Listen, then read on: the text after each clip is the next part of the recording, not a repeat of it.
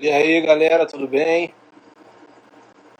Vamos começar esse bate-papo aqui esperando o nosso amigo, nosso colaborador de sempre, o Thiago Zalinski. Hoje deve estar sofrendo, assim como eu, que não sou guitarrista, mas chateado por conta da, do falecimento aí do grande, do lendário Ed Van Halen, né? Van Halen, um ídolo para muita gente, um cara que eu também admiro muito, um cara que eu sempre fiz questão de acompanhar, de ter os discos.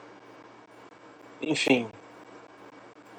Vamos falar um pouquinho da repercussão aí da morte do, do Ed.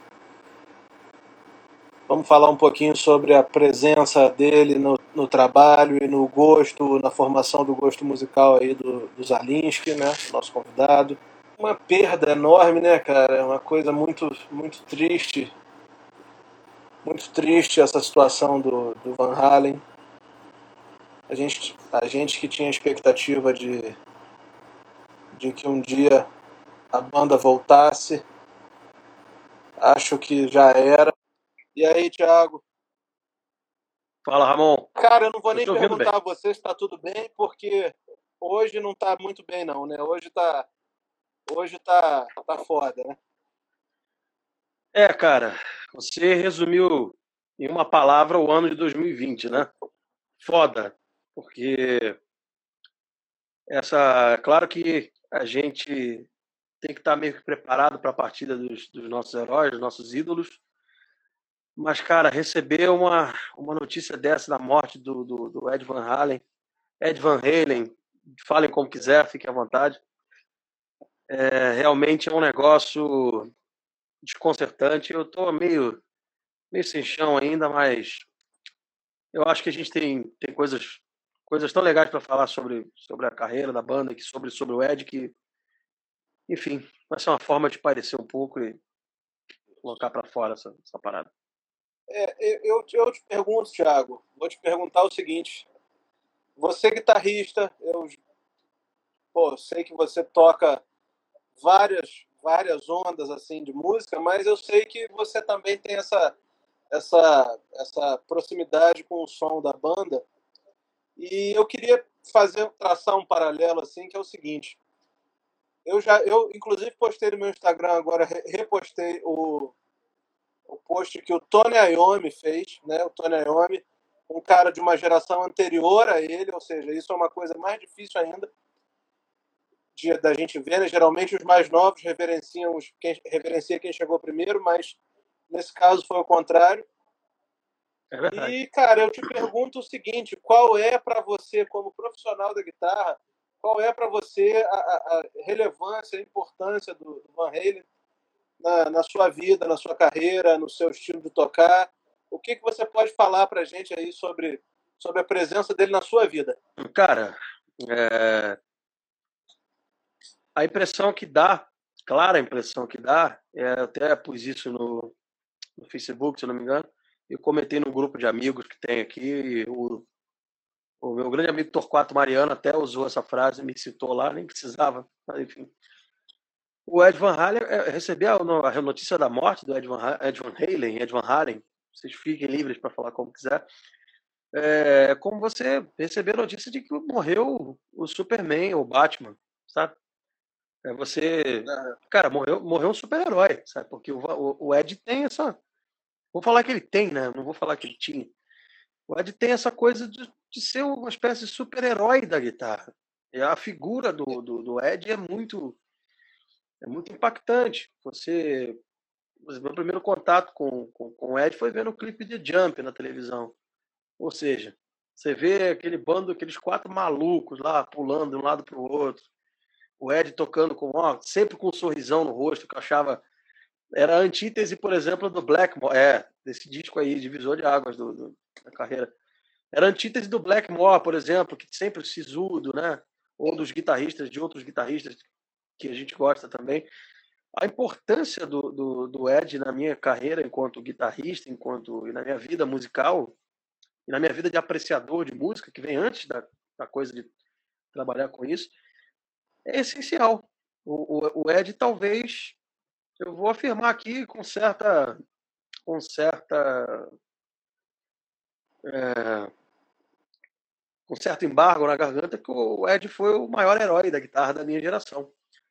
É, a gente não viveu a tristeza da morte do Hendrix, por exemplo, e está vivendo a tristeza da morte do Ed.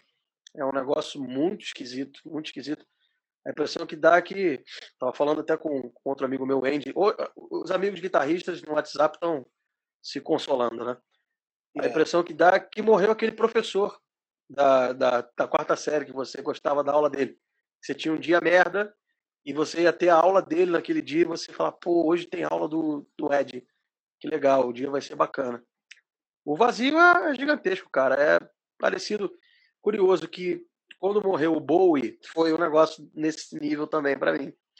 Quando morreu o Prince também foi uma coisa muito complicada, porque é uma outra referência artística muito grande que eu tenho. Agora, a morte do Ed fere o, o, a criança, o adolescente que a gente ainda tem, né? Que, que reverencia aquele cara maluco fazendo umas técnicas doidas, tirando som na, sons da guitarra que ninguém antes dele tirou e nem depois, na verdade, ninguém conseguiu chegar nem perto da originalidade do cara. Né?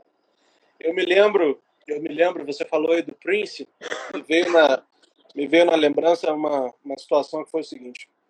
Quando ele morreu, o David Gilmour estava fazendo uma, uma, uma temporada lá em Londres, no Albert Hall, e aí na última música, claro, era Comfortable Number, e aí, cara, quando acabava o segundo refrão, antes de entrar no, no, naquele solo final, ele fez, sei lá, um bom pedaço da Purple Rain, sabe? Em Olha homenagem ao, ao, ao, Prince. E, para mim, a, o que está acontecendo hoje no mundo da música é mais ou menos o que aconteceu com, quando da morte do Prince, né?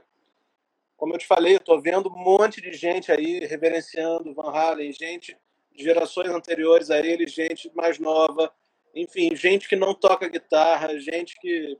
É, verdade. Enfim, com certeza é um cara, um cara que vai fazer muita falta. Eu nunca tive a oportunidade de vê-lo ao vivo. Aquela última turnê é, que teve aí, daquele, daquele último disco que eles lançaram, eu tentei ver, tentei viajar para ver, mas, enfim, não, não, não consegui, consegui conciliar com o show. E, enfim, agora eu acho que não vamos ver mais a banda mesmo, nunca mais, né? Mesmo, pois é. mesmo que a banda, mesmo que a banda tenha coragem de continuar, de se renovar com outra, com outro guitarrista, eu acho que isso não vai acontecer. Mas, enfim, o que, que você pode dizer para a gente aí, Thiago, do, do, de como você conheceu, como foi a primeira, primeira primeiro contato que você teve com ele? Eu me lembro exatamente do meu, mas vou deixar você contar primeiro aí.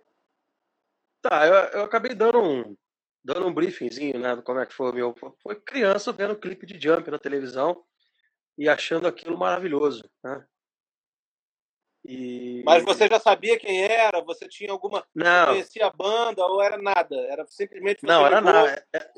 Era, era nada. Tava passando um programa de clipe na TV e eu vi. Agora, o contato o, o, contato imediato, né? digamos assim, é, de, de, de, primeiro grau, porque o Ed é um extraterrestre, na verdade eu acho que ele subiu numa nave foi embora, falou, cansei dessa porra, Covid, gente chata, vou embora. E o, o primeiro contato que, que eu tive foi um amigo meu, que era muito fã do Guns N' Roses, engraçado isso, é, muito fã do Guns N' Roses e do Rolling Stones. A gente gostava muito disso. E aí esse amigo tava falando, é, cara, pô, tem o Guns, tem o Slash e tudo. E eu tava vendo um negócio com, com o Slash, ele falando do Van Halen. Pô, Van Halen, é legal, esse nome não é estranho.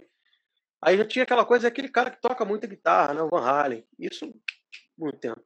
Ele falou, é, vou te emprestar um, um CD aqui, você leva, vê o que, que você acha, você gosta. Esse amigo particularmente não gostava muito de Van Halen, mas ele me emprestou um, eu acho que era o Greatest Hits. Uh, isso tem, cara, meiuca dos anos 90.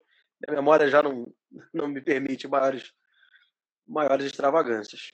Quando eu coloquei aquilo no, no rádio, no, no Toca CD, foi como se eu, se eu tivesse o universo abriu na minha frente, cara.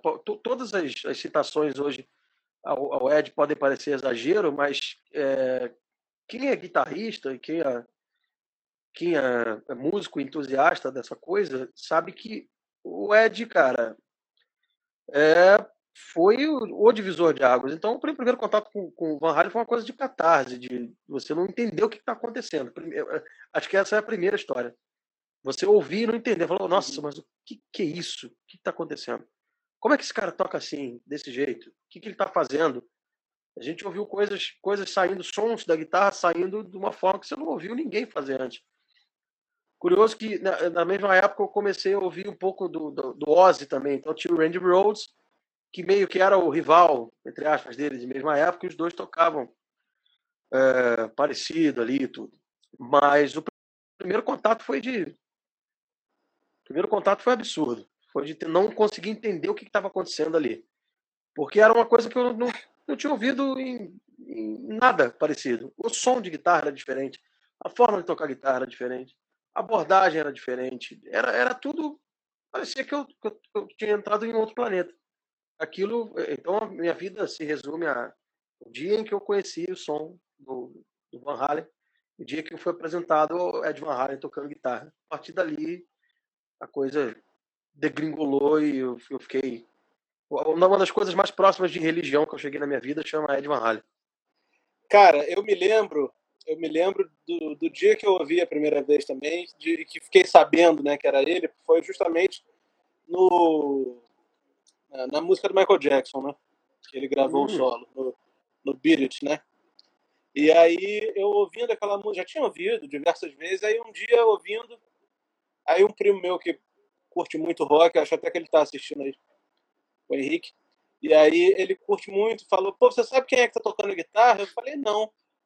Ele falou, pô, é o Ed Van Halen. Eu não fazia ideia de quem era Ed Van Aí ele, pô, esse cara tem uma banda e tal, você nunca ouviu falar do Jump? Eu falei, não. Aí ele botou, aí ele botou esse disco pra ouvir, né? Aí eu falei, cara, realmente tem muita, muita coisa assim sensacional nesse disco. E aí uma coisa que me chamou muita atenção foi que, por exemplo, ele ele eu, eu, aí ele, esse, esse meu primo foi me explicando e tal, a questão daquela técnica, eu não sei o nome da técnica, mas é aquela alguma coisa. Ah, como é, é o Tapping. Tapping, é. é. Ele, ele, Aí... ele foi o, o cara que, que difundiu mais, né? Não foi o criador, foi é. o cara que utilizou, utilizou com mais, com mais, mais tecnicista a coisa e tal, e foi o difusor da história. E aí eu fiquei, fiquei olhando, eu me lembro que ele botou um vídeo, assim, eu ficava olhando ele tocar daquele jeito, eu falava, cara, isso aí é muito. O cara tá querendo aparecer, sabe? Isso aí é bobeira, pra que fazer isso, sabe? Mas aí, claro, depois eu fui conhecendo, aí eu fui comprando outros discos. Que na é minha humilde, humilde opinião é o melhor disco de estreia da história do rock and roll.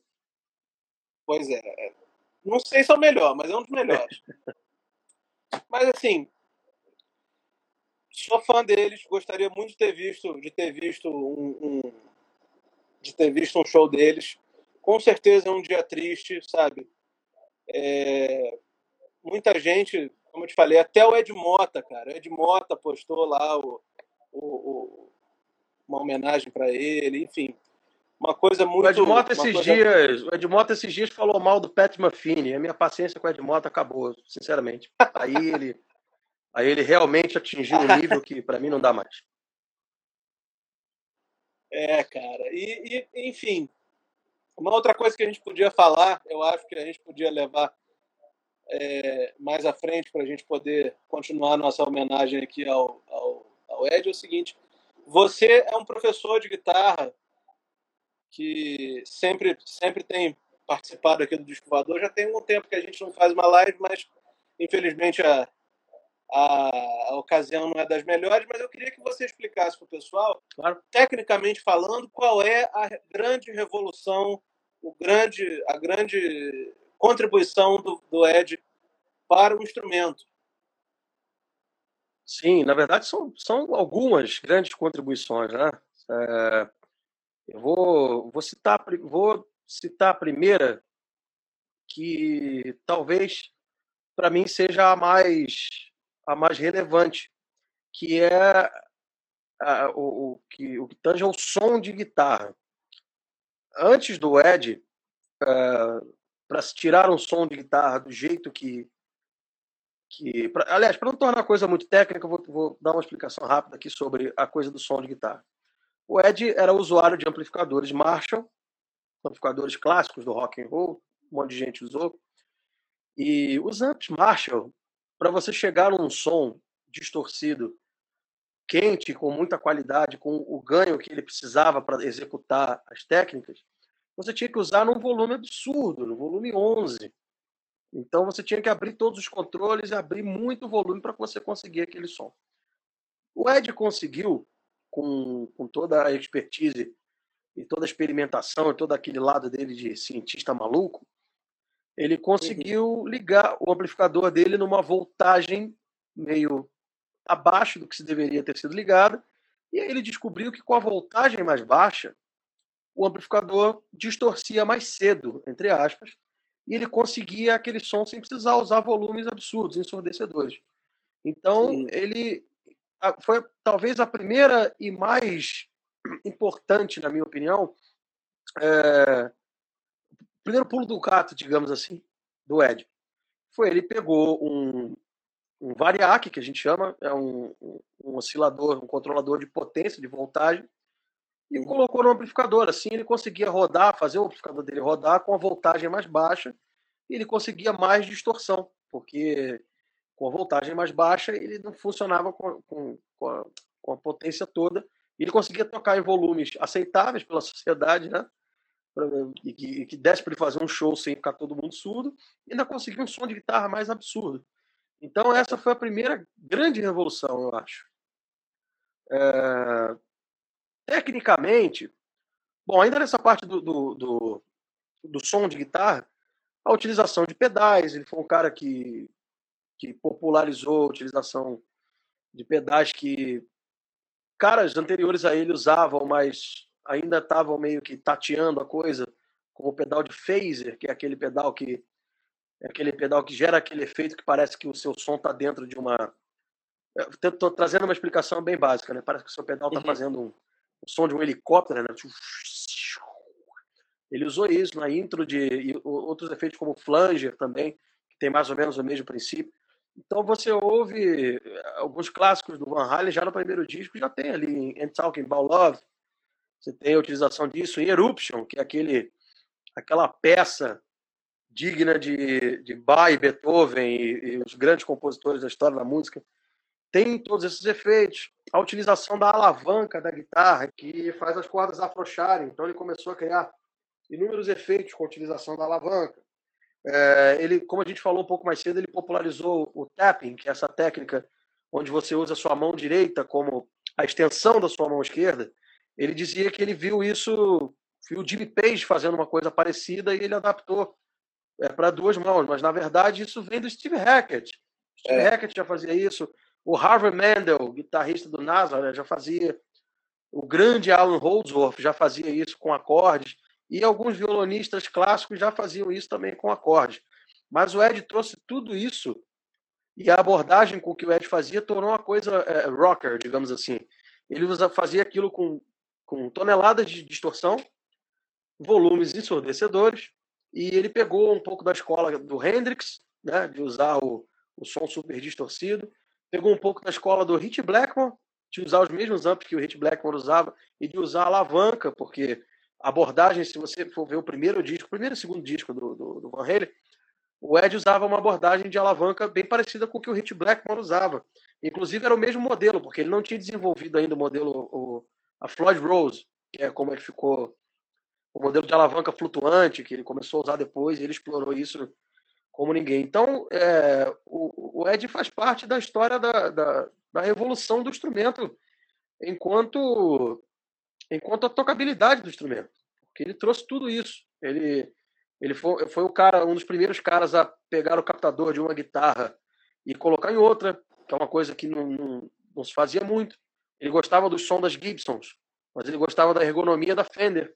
Então ele abriu um buraco na Fender dele, pegou um captador da Gibson que ele tinha, parafinou passou parafina no captador, outra revolução do Ed, passou parafina no captador para ele poder utilizar em volumes altíssimos e o captador não apitar, não dá tanta microfonia. É, então, toda a revolução é, dos equipamentos de guitarra e do som de guitarra, é, ela vem para em Ed Van Halen e daqui ela continua. O Ed é o divisor de águas da guitarra. Talvez o último. É, há quem inclua também o Yngwie Malmsteen como um terceiro nome aí, talvez seja Hendrix, é, Ed Van Halen e Yngwie Malmsteen. Eu, eu concordo, mas eu sei que o Malmsteen não é um cara exatamente popular, então eu não, é. eu não entro muito nessa seara para não causar grandes discussões. Mas o Ed foi, sim, o revolucionário depois do Hendrix, é, da técnica da guitarra e do, do, som de guitarra. A guitarra rock ela se divide entre é, antes do Ed Van Halen e depois do Ed Van Halen. Então, tudo, tudo meio que depois dele veio dele e ele gerou zilhões de outras cópias é, meio mequetrefes de Ed Van Halen, né? É, zilhões. Ele, ele, gerou cópias maravilhosas e que é, é, vieram dele e se tornaram coisas diferentes, né? Mas ele gerou outras cópias bem mequetrefes também, mas enfim, isso acontece. É, acontece. E te pergunto o seguinte: você acha, você falou aí, pegando uma, um gatilho aí numa coisa que você falou, você acha que entre o Jimi, entre o Jimi Hendrix e o Van Halen, o Van, o Van Halen é, é vamos dizer, mais relevante para a guitarra até do que Jimmy Page, até do que, do que o David Gilmour, até do que essa galera toda assim? Então, Ramon, eu acho, é, e aí é uma opinião muito pessoal, tá? Eu acho que Sim. todos esses que você citou, e, eu amo de coração todos esses que você citou, não sei se falou do Clapton, mas, por exemplo, o Clapton é, foi, era o guitarrista favorito do, do, do, Ed, né? E tanto é que ele e o Brian May meio que fizeram um disco em homenagem ao Clapton, e o Clapton detestou o disco na época, enfim, é coisas do Clapton, né? E é um disco chamado Starfleet, quem tiver a curiosidade de, de repente pesquisar, é um disco de blues do Brian May com o, com o Ed. Não é um disco exatamente de blues, mas vale, o, vale a pesquisa. É, eu acho que todos esses caras que você citou foram tiveram o seu a sua importância e são essenciais na árvore genealógica da coisa. É, sem Jimmy Page não haveria Ed Van Halen. E digo mais, sem Jeff Beck não haveria Ed Van Halen. Porque o Jeff Beck é, para mim, o pai dessa matéria. Né? O, o, o Jeff é, meio que é o, é o, precursor disso tudo. Todos esses caras que você citou têm a importância deles na árvore. Agora, é revolucionário em termos mercadológicos, revolucionários na, na indústria da guitarra enquanto o produto guitarra, né, que, que engloba desde a guitarra até o captador, o pedal, o, todos os gadgets de guitarrista, o Ed foi o mais revolucionário, muito mais do que esses caras aí. Musicalmente, é, não haveria Ed Van Halen se não houvesse Jimmy Page, se não houvesse Eric Clapton, se não houvesse Jeff Beck, se não houvesse Rich Blackmore. As pessoas esquecem que muito do que o do, da abordagem do Ed tem tem raiz lá no Blackmore sem o Hendrix não teria. Então, todos esses caras que vieram antes do Ed são pedaços desse quebra-cabeça. Então, eu não, eu não, conseguiria dizer que eles não têm tanta importância quanto o Ed. Eu acho que todos eles têm importância. Agora, mercadologicamente falando, o Ed pegou uma coisa que era feita de um jeito, pegou toda essa, essa amálgama e transformou numa coisa nova que nenhum desses caras estava fazendo e passou para frente. Inclusive, muitos desses caras que eu citei é, tipo, o próprio Jeff uhum. Beck começou a experimentar guitarras com, com Floyd Rose, guitarra ponte flutuante, depois de, do Ed Van Halen. É, o próprio Jimmy Page cometeu o sacrilégio de instalar uma, uma ponte é, com alavanca em uma das Les Pauls dele, né? Então, todos esses caras que vieram antes tem, tem, ficaram de olhos abertos para o que o Ed estava fazendo. Falou, pô, olha isso aí, olha esse garoto. Tanto que o, o próprio Tony Iommi, né, cara, que é um cara que a gente idolatra aqui, o é. Tony Iommi ficava boca aberto com, com o Van Halen abrindo os shows do Black Sabbath e ficava olhando aquilo falando, nossa, eu não sei tocar guitarra, definitivamente. Palavras do Tom, né, que, que é um dos nossos heróis máximos aqui. Então, é. é resumindo, é isso, cara. O Ed é, é, foi o revolucionário da guitarra num campo mais amplo. Mas todos esses caras que você citou são super importantes para que acontecesse o Ed Van Halen. E, Thiago, eu, para a gente começar a encerrar aqui também, eu queria que você destacasse, pensando realmente em quem não, em quem não tem contato nenhum com a obra do, da banda, nem a obra solo dele, Uhum. Queria que você destacasse alguns momentos, assim, sei lá, cinco momentos que você pudesse indicar para a pessoa se familiarizar com a obra, para a pessoa poder começar a curtir e, e enfim, perder o tempo, é, recuperar o tempo perdido aí. Boa, recuperar o tempo perdido, é verdade. É... Vamos lá, vou enumerar aqui, mas vou enumerar cinco momentos, então, não por ordem de importância, mas é, vou, vou, destacar cinco aqui. Eu acho que o primeiro, se você não sabe, não faz ideia do que, que a gente está falando aqui, é você pegar o Beat It, do Michael Jackson. Eu não poderia citar outra coisa aqui. É, o, o é, a aproximação do Michael do, dessa coisa mais rock and roll e teve a ideia de convidar um cara, o maior guitarrista da, daquela época, o guitarrista, quem era o guitarrista de rock mais quente da, do momento. Convida esse cara aí, quero que ele toque no meu disco. Né? Então é, é, ouvir o solo de Beat e entender que aquilo é uma coisa extraterrestre. É um solo que eu vou, vou dizer aqui sem, sem demagogia, que é impossível de ser reproduzido nota por nota como o Ed tocou. Impossível. Ninguém, absolutamente ninguém consegue tocar aquilo igual e nem vai conseguir não adianta tentar, porque é uma coisa única. Aquele som de guitarra, daquele jeito, tocado daquela forma, é, com aquela cozinha, né? Jeff Porcaro e Steve Lukather, que é importante destacar também. Steve Lukather fez o riff e as pessoas até têm essa confusão, né? Ah, aquele riff de Beatles. Não, riff é, foi criado pelo Steve Lukather e o solo magistral é de Van Halen, assim, quebrando tudo. Esse é o primeiro momento. O segundo momento é, não poderia não poderia fugir do clichê, que é ouvir uma faixa chamada Eruption. Eruption é uma peça quase que solo de guitarra, né? ela tem um momento com bateria no começo e mas logo depois ela se converte em um, um ataque extraterrestre de guitarra, onde em pouco mais de um minuto você é apresentado a efeitos que você provavelmente nunca ouviu antes do Ed. Há um som de guitarra que ninguém chegou nem perto na época e foi o som de guitarra mais copiado de 78 em diante.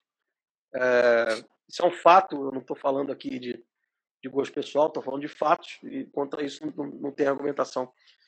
E você é apresentado ao que um cara pode fazer com uma guitarra solo sem parecer pedante ou, ou autoindulgente. É um cara, uma guitarra e um negócio magnífico. É, Eruption, então, seria esse segundo ponto. Aí, eu vou seguir o, esse trilho do clichê e recomendar que você ouça Jump.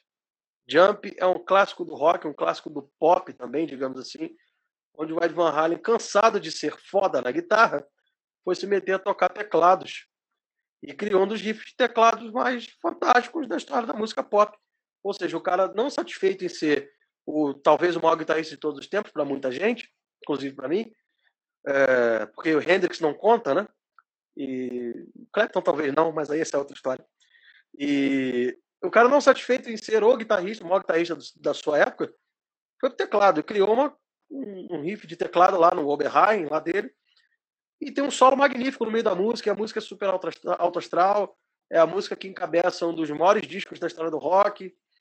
Disco esse que também, assim, é, tem coisas incríveis como Hot for Teacher e já Panamá, e já tem um Van Halen apontando ali para uma, uma vontade de ser pop ali com, com, com outras canções, já usando sintetizadores um, e tal. Quero fazer um parênteses, Thiago. Por favor. É o maior disco de rock dos anos 80? Ah, é. É, é. Vou, vou jogar essa polêmica aí no seu peito, é. Acho que é. é tem outras coisas não. ali. É, tem, tem, outras, outras coisas, coisas ali, Mas eu também acho que é um dos grandes discos, cara. Se não for o primeiro, sei lá, deve estar facilmente entre os três, entre os cinco, assim. Mas ah, entre certeza, os três, certamente. Entre os três, certamente. certamente. Tem, tem muita coisa boa nesse disco, é impressionante. São, são nove parece... faixas que pelo menos umas seis são, são nível altíssimo. Ele é. parece um greatest hits, né? É. Você põe ele, ouve até o final, assim, ele desce redondão. É, deixa eu destacar os dois últimos pontos aqui, dos dois últimos, porém não menos importantes. A gente até agora falou do, do, do Van Halen, David Roth, que é a minha fase favorita. Isso gera uma, uma, Ah, então a gente não vai precisar discutir sobre isso. Droga. É. droga não, a minha também, sem dúvida. mas eu, eu vou destacar dois. Um grande cantor, mas acho um Sim. fanfarrão, ultra fanfarrão. Assim também acho, também David Roth é um cara, é um cara meio excêntrico mas, pô, Isso. Mas eu acho é. que é a fase que mais me agrada. Sim, são duas. É, há quem defenda que são duas bandas diferentes até, né? Mas a minha fase inicial, para mim, é, é a que mora mais. Tem, tem um lugar mais cativo no meu coração. Mas eu, ok, eu gosto das duas. Eu vou pontuar dois momentos aqui é, dessa segunda fase, então, para a gente já partir para o final. Eu vou pontuar é, Dreams, que é um clássico pop também, do, que tocou no rádio, de um disco que para mim é fantástico, que é o 5150, ou 5150. depois desse que nós estamos falando. Exatamente, foi a, quando o David Roth saiu, foi fazer outras coisas, e o Sammy Hagar assumiu os vocais, assumiu com galhardia, é um grande cantor, isso aqui não está em, em, discussão, são duas bandas diferentes para mim, eu prefiro a, a anterior. É, esse, eu queria pontuar a música Dreams e o disco é, 5150, né, nesse quarto momento, porque é um disco onde o, Van Halen abriu para os sintetizadores, para os teclados, e mas ao mesmo tempo ele não deixou de colocar guitarras furiosíssimas. É, então você tem nesse disco a faixa título 5150, que é uma das, uma das coisas mais difíceis de se tocar na guitarra e mais bonitas que eu já vi na minha vida. E eu não estou falando só dos solos. Uma coisa que eu queria pontuar aqui também, que o, o a gente fala do Ed Van Halen, fala ah, os solos, né? Mas olha, o, o Ed tinha o, a mão direita e o swing, cara, de um guitarrista da Motown, sabe? um guitarrista funk, de um guitarrista rifeiro. Os riffs do Van Halen são fantásticos. A, a, cozinha do Van Halen é fantástica. O baixo do Van Halen é fantástico. Os backing vocals do Michael Anthony é fantástico. Então o Van Halen é fantástico por uma série de coisas. O lance do, do, do guitarra solo do, do Ed é a cereja do bolo, tá? Então o quinto ponto para a gente finalizar aqui é, eu vou ter que pontuar uma coisa totalmente radiofônica, que nem é uma coisa que eu gosto muito, mas que é uma coisa que, que, que levou Van Halen para outros lugares, né? Que é, é I Can't Stop Loving You, que é a faixa do disco Balance, que é um disco muito bacana, um disco meio injustiçado, e mas infelizmente é um disco que ficou com essa peste de ter muita balada e tudo, e realmente é um disco mais pop do que deveria ser. É, Can't Stop Loving You foi trilha de novela da Globo, da novela História de Amor. Olha, a gente vai entregando a idade aqui, né? 95 ou 96. Então você assistiu 95. a novela. Isso, você assistiu a novela que tem. É, vira e mexe, tá ouvindo Ed Van Halen tocando. Eu acho que é sempre uma boa pedida. Então, bom, logicamente eu poderia pontuar muitas outras coisas aí, mas acho que esses cinco pontos são bons. Bons momentos para você conhecer o fenômeno, o, o incrível, fantástico é, e extraordinário Ed Van Halen. E eu acho que é isso, Ramon. Eu acho que não tem mais muito a ser dito, sinceramente. É um dia bad vibes na beça, é um dia triste. Eu confesso que eu, apesar de ter compromissos aqui, ter que dar aula, não, não tô com clima para pegar na guitarra hoje. É, a gente pode, pode entrar naquele clichê de dizer que o Ed é eterno e o que fica é a obra e tereré, tel, tel, mas eu acho que todo guitarrista hoje que que tem o Ed como um herói, tá com o coração apertado, tá com já chorou um pouco, eu já chorei um bocado. É como é como eu disse, é como se a gente fosse criança e descobrisse que o Superman morre, né? Ou descobrisse que morreu um amigo, um parente. Essa é a, é a relação que que a gente tem com o Ed Van Halen. E... Cara, te agradecer aí pelo papo. Foi rapidinho, mas numa próxima oportunidade a gente pode desenvolver isso mais. Tamo aí, vamos escutar os discos, que é isso que é o que é isso que importa, né? É isso, é isso, Ramon. Falou tudo e a gente brincou aqui do clichê e tal, de que a obra fica, mas é, todos os grandes, os grandes revolucionários da, da, da história da música, como Hendrix, to, é, não vou falar nem só da guitarra, né? O Hendrix e recentemente o Neil Peart é, e todos os outros caras que a gente perdeu, todos eles deixaram deixaram uma ferida muito grande. Pra, é, como eu disse anteriormente, só para encerrar, para quem é guitarrista, eu acho que a dor é um pouco mais intensa, porque o Ed representava, acima de tudo, a alegria de você estar tá empunhando um instrumento e a alegria de você poder alegrar as pessoas através da música.